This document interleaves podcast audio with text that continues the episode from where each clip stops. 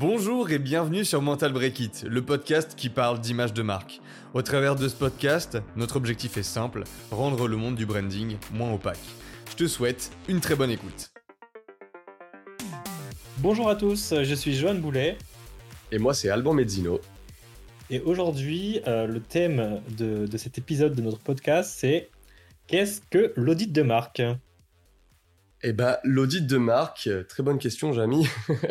Euh, c'est cette étape qui va être charnière pour toute la suite du projet. C'est le truc qui fait que grossièrement, on va pas faire n'importe quoi. C'est ce moment où, avant de se lancer tête baissée dans le, je vais refaire mon identité, je vais faire un logo, une charte graphique, etc., etc. Et ben en fait, il va falloir euh, se poser la question de concrètement, est-ce qu'on a mis le doigt sur le vrai problème en fait? C'est un peu ce qu'on disait à l'épisode précédent euh, sur les dangers de l'auto. En fait, ça évite l'autodiagnostic dont on parlait avant.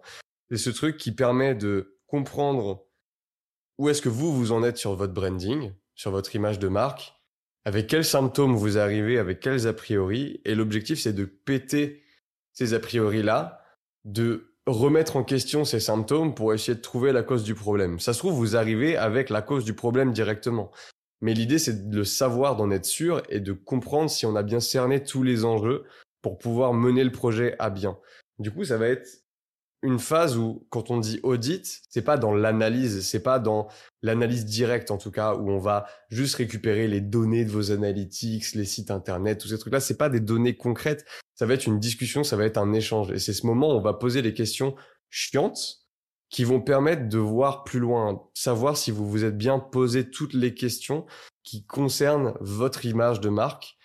Et du coup savoir si derrière euh, vous avez bien tous les enjeux en tête, tous les objectifs. Et à partir de là du coup on peut parler la même langue parce qu'on comprend ce que vous faites, on comprend là où vous voulez aller, on comprend pourquoi vous êtes arrivé avec ces symptômes là et pourquoi ça allait pas entre guillemets.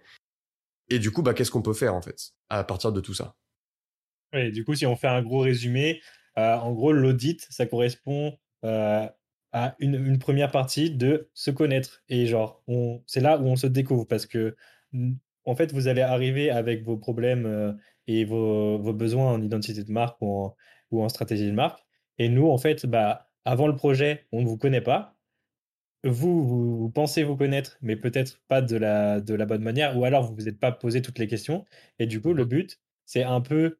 en fait, il faut voir ça un peu comme une, comme une séance chez, chez le psy, tu vois. Tu t'arrives, tu, nous on pose des questions, vous vous y répondez, et au fur et à mesure, bah, il y a un truc qui se construit, il y a une alchimie qui se crée, et du coup on commence nous à comprendre mieux votre marque, et euh, bah, vous, vous allez commencer à comprendre nous comment on fait pour euh, justement euh, bah, un peu comprendre ce que vous faites, et en faisant ce, ce processus-là, vous allez vous-même vous poser des questions peut-être que vous avez, que, que vous, vous, vous, étiez pas posé dès le début, et en fait, ça va vous permettre de prendre du recul énormément sur euh, bah, votre projet. Et c'est à ce moment-là que bah, justement naissent les premières discussions qui, après, amèneront plus tard à prendre des décisions stratégiques. Mais vraiment, l'audit, c'est euh, on apprend à se connaître ensemble, prestataire et client, et puis après, on essaye de faire de la magie. Ouais, c'est ça.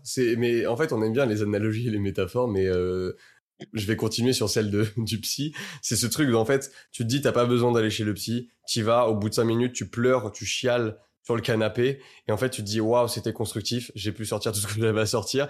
Et derrière, tu creuses des méthodes à mettre en place qui collent avec le problème que tu viens de citer, en fait. Tout seul, c'est, c'est ce truc de, euh, maintenant, si on revient au monde du travail, entre guillemets, toi, tu connais ton secteur. Nous, en faisant l'audit, on ne connaît pas ton secteur, on le connaît pas mieux que toi et on le connaîtra jamais mieux que toi. C'est toi qui travailles dedans, ton secteur d'activité, ton cœur de métier, c'est toi qui sais quelle valeur t'as apporté au monde. C'est juste que toi, tu as tout un tas de trucs dans ta tête et c'est compliqué à articuler. Nous, on est là pour t'aider à l'articuler. Les boîtes de branding au global sont là pour aider à articuler tout ça.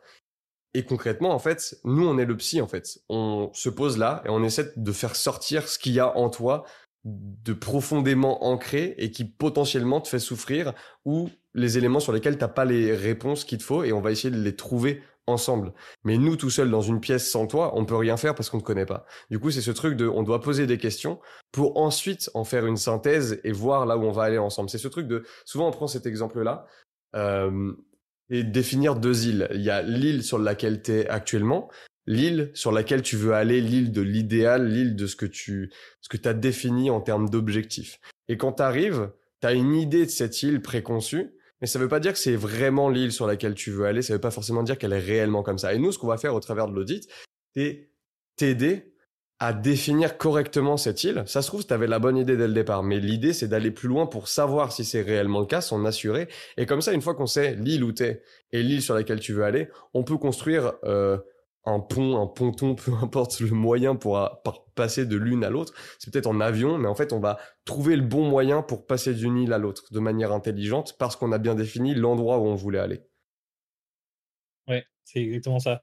Et en plus, bah, cette, euh, audit, qui, va vous permettre de, justement définir euh, justement le chemin à, parcourir pour aller d'un point A à un point B, et eh ben vous pouvez le faire à peu près n'importe quand, euh, peu importe la maturité de votre marque et de votre entreprise, etc.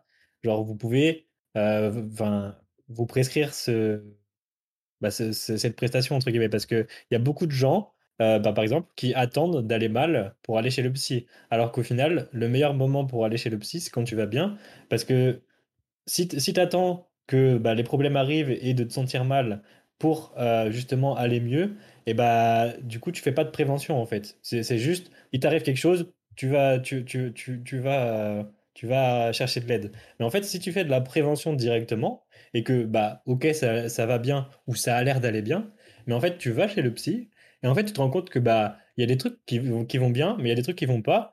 Mais en fait, le psy va te permettre bah, de, de, de, prévoir et de, et de faire en sorte qu'à l'avenir, bah, les problèmes que tu aurais pu rencontrer si tu n'avais pas vu ce, ce psy-là à ce moment-là, et bah, il serait arrivé et du coup, tu te serais retrouvé dans une mauvaise situation.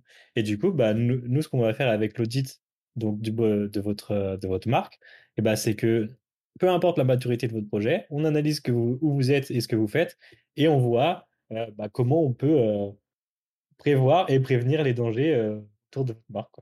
Et puis aussi bien en perso qu'en pro, en développement personnel qu'en branding, parce que finalement c'est un peu la même chose. Euh, c'est, c'est, tu peux faire ça, mais c'est pas forcément parce que tu vas mal qu'il faut y aller. En fait, tu peux aller très bien et découvrir des problèmes ou des choses à régler, mais c'est pas pour autant que tu vas mal parce qu'il y a des problèmes. Tu peux aller très bien, en fait, au contraire. Tout le long, tu peux te dire, euh, bah, je vais bien, je découvre des nouveaux trucs sur lesquels il faut que je bosse et je vais toujours très bien, en fait. C'est pas une question d'aller mal. Faut pas être dans un stade où tu te retrouves au sol en PLS pour aller euh, faire un audit ce truc-là, justement, l'important, c'est de pouvoir définir des choses, pouvoir creuser plus loin avec un œil extérieur qui est neutre, qui permet, qui, a du recul, en fait, sur la situation.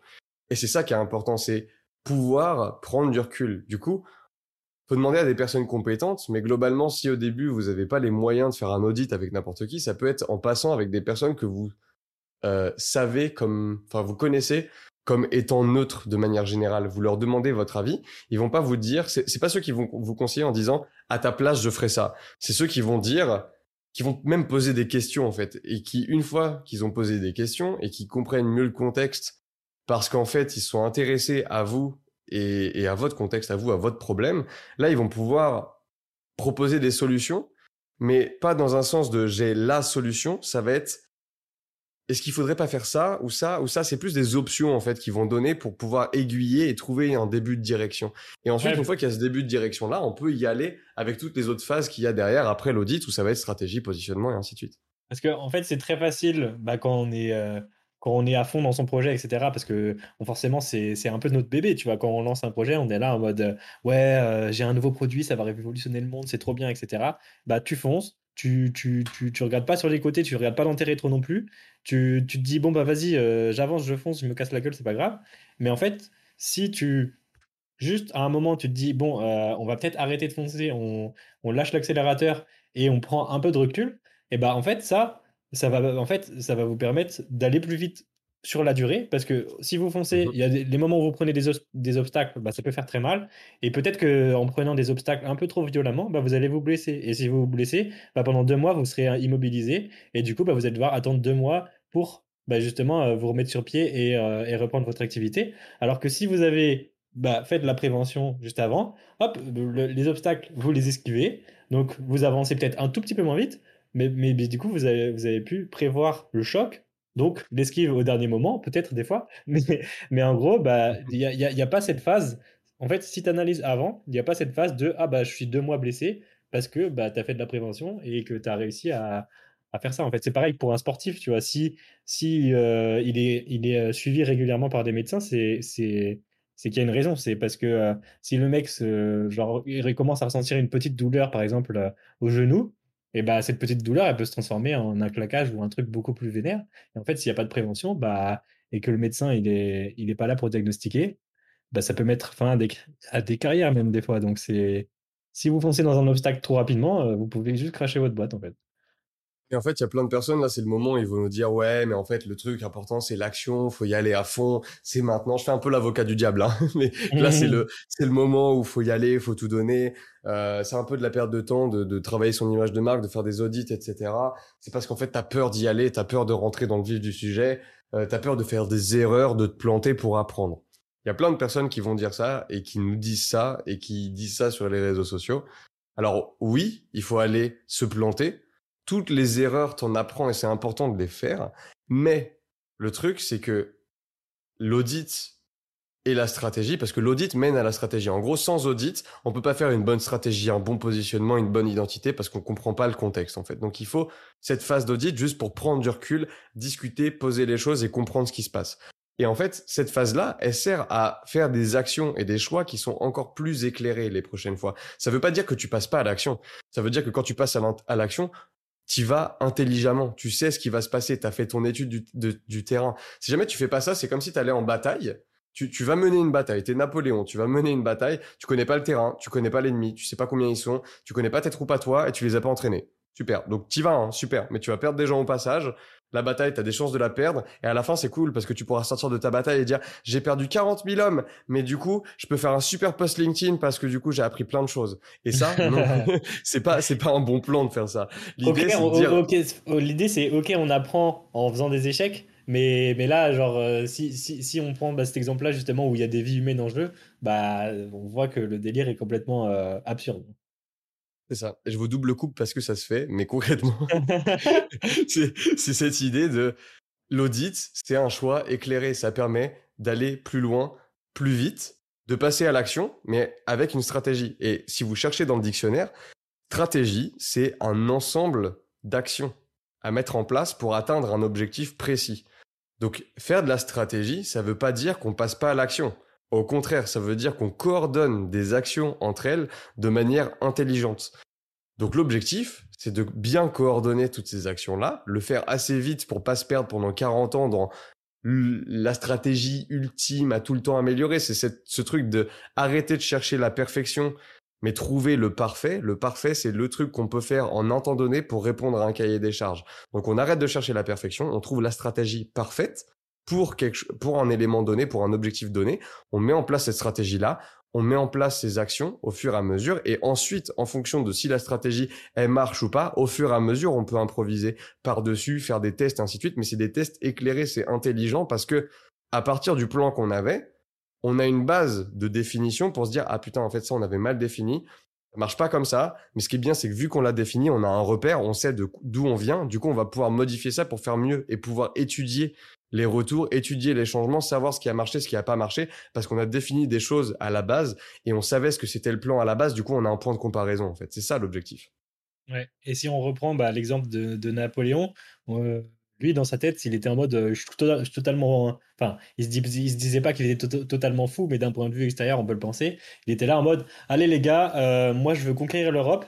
Euh, mais du coup, bah, va falloir que, va falloir que j'engage des gens et que j'ai une équipe qui va, qui va m'aider à faire ça. Et en fait, bah, s'il s'était dit, vas-y, je vais conquérir l'Europe, qui est un, un objectif totalement indécent à son échelle, entre guillemets, et bah, pour arriver à cet objectif-là, s'il prend euh, la méthode de je fonce, je me casse la gueule, je me fonce, je dois casser la gueule et j'apprends et j'apprends, bah, en fait, il, sera, il sera peut-être tellement pété la gueule euh, super rapidement que bah, en fait, il aura même plus d'armée avant même d'avoir pu commencer son truc. Donc, euh, au bout, de, au bout de, deux mois de, conquête, bah, il aura déjà perdu en fait. Alors que bah, le fait que, de toute façon, Napoléon, il est, il est, il est, connu pour être un, un fin stratège et très bon là-dedans. Et c'est pour ça qu'il a réussi en fait à prendre cet objectif qui est complètement fou de conquérir l'Europe, de se dire ok, on se pose, on a tout ça, on analyse tout le contexte, on analyse toute, euh, bah, tous les paramètres qui pourraient euh, rentrer en compte pour réussir.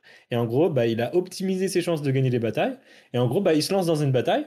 Et en fait, il a 90% de chances de réussir. Donc en gros, il a peut-être pris masse de temps à réfléchir là-dessus. Peut-être qu'il a mis trois mois à réfléchir à la bataille. Mais par contre, eh bah, quand, il a, quand il est passé à l'action et qu'il est arrivé dans la bataille, bah, il était presque gagné d'avance, en fait, parce qu'il avait trop d'avance sur tout le monde. Et en fait, c'est prendre ce recul, donc du retard, entre guillemets, parce que tu t'arrêtes, tu, t'arrêtes, mais en fait, pour gagner de l'avance après. Parce que tous les gens qui foncent, juste, bah, ah, bah, tu les vois, en fait, tu les vois partir au loin en mode, waouh, il est, il tellement loin, il, il avance tellement plus vite que moi. Mais après, ils se prennent une grosse tôle, alors que toi, bah, tu avances très, très lentement. En fait, c'est même le. C'est même la fable de. Euh, et le lièvre et la tortue Du lièvre et de la tortue, en fait. Genre, la, la, la, la, plupart des gens, ils ont ce mindset du lièvre en mode je fonce, je fonce, je fonce. Mais en fait, le mindset qu'il faut avoir, c'est la tortue, en fait. Genre, euh, au moins, la, tortue, elle est sûre d'arriver à bon port. Et tu, tu sais, que, tu sais que tu vas y arriver. Quelque part, tu vois, Napoléon, son erreur, si on va jusqu'au bout, bout, bout, bout de cette histoire-là, euh, Napoléon, il a fait l'erreur de, même sur le long terme, faire trop le lièvre, en fait.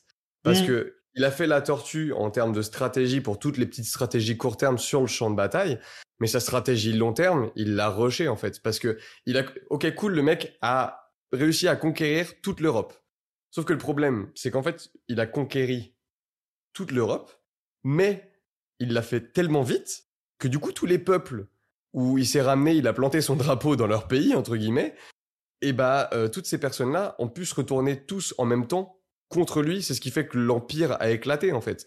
Parce mhm. que le gars, il a super, il a fait des plein de petites stratégies qui fonctionnaient, donc plein de petits enchaînements d'actions qui fonctionnaient sur les champs de bataille, mais les enchaînements des batailles entre elles, c'était trop rapide, ce qui fait que bah oui, d'un coup, il s'est étendu, mais ça a pas survécu longtemps parce que tous les autres pays derrière, il n'a pas eu le temps de construire et de consolider le tout pour sécuriser et faire en sorte que ça reste comme ça parce que ça prend du temps en fait de d'aller conquérir de nouveaux espaces entre guillemets.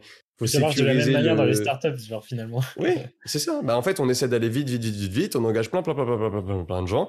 Et puis derrière, bah en fait, euh, il y en a 99% qui se, bah qui se vautrent. Mais pourquoi? Parce que derrière, en fait, on a voulu aller vite, donc la culture n'existe pas, parce qu'on recrute tout le temps des nouvelles personnes, parce qu'il y a plein de personnes qui sont là, qui sont parties, qui sont, qui plus là dès le départ. Du coup, on n'a pas d'identité. Donc, quand on arrive dans la startup, on est content pendant les six premiers mois, et après, ah ouais, c'était pas trop ce que je pensais. et c'est pour ça. C'est pas pas un, le pro, c'est pas si c'est le problème du modèle en lui-même, c'est que il est basé sur la vitesse en fait. Et c'est c'est pas un souci la vitesse, c'est un outil. Des fois, faut aller vite, mais l'important c'est de savoir quand. C'est ça. Donc du coup, avant d'aller vite, il faut se poser, faire l'audit, comprendre, comprendre, genre faire euh, faire l'introspection de sa marque. Et puis après, bah en fait c'est c'est c'est le, le le délire de la courbe exponentielle, en fait. Genre, au début, tu as l'impression que ça n'avance pas. Genre, la courbe, elle est vraiment plate. Et à un moment, tu sens que bah il y a la tangente et que ça arrive et que ça commence à augmenter. Et puis d'un coup, en fait, ça va, ça va décoller vers le haut. Et en fait, bah, genre, euh, tu ne t'arrêtes plus jamais, en fait. Et, et tout ça, c'est juste de, un, tout petit peu, euh, un tout petit peu de patience au début, de réflexion, pour ensuite passer à l'action, en fait. Et ça, Réfléchir avant d'agir, c'est pas, pas pour rien.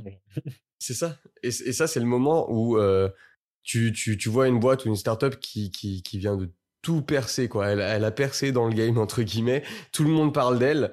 Et les gens font comme si ça faisait 50 ans qu'elle existait. Et en fait, c'est juste parce qu'en fait, elle vient d'arriver au moment où la courbe enfin, exponentielle, elle vient de décoller, en fait, c'est tout. Et du coup, avant, tout le monde s'en foutait parce que ah non vous faites les choses mal vous prenez trop votre temps c'est pas comme ça qu'il faut faire faut aller vite faut faire voilà. Et en fait au final bah au moment où il y a la courbe exponentielle qui est là et que en fait t'es en haut du haut et que ça peut que monter encore plus vite et bah tout le monde a envie de faire comme toi en fait et en plus, en, plus, tu vois, les startups qui aujourd'hui sont hyper IP, qui sont au top niveau, entre guillemets, et qui sont très très hautes, bah pas sûr que dans 10 ans elles soient là en fait. Parce que peut-être que les, startups qui sont allées un peu moins vite, mais qui l'ont fait de manière plus stratégique et de manière plus euh, réfléchie, et bah eux ils seront peut-être là dans 10 ans. Et ils seront beaucoup plus hauts que les gars qui sont arrivés là euh, bah, à leur niveau aujourd'hui. C'est juste que bah, là maintenant c'est les gars IP parce que eux ils sont au top level mais ça peut très vite redescendre en fait. Genre, euh. Ceux qui seront là, c'est dans 10 ans, c'est ceux qui apportent une vraie solution à un vrai problème et qui sont capables de le communiquer.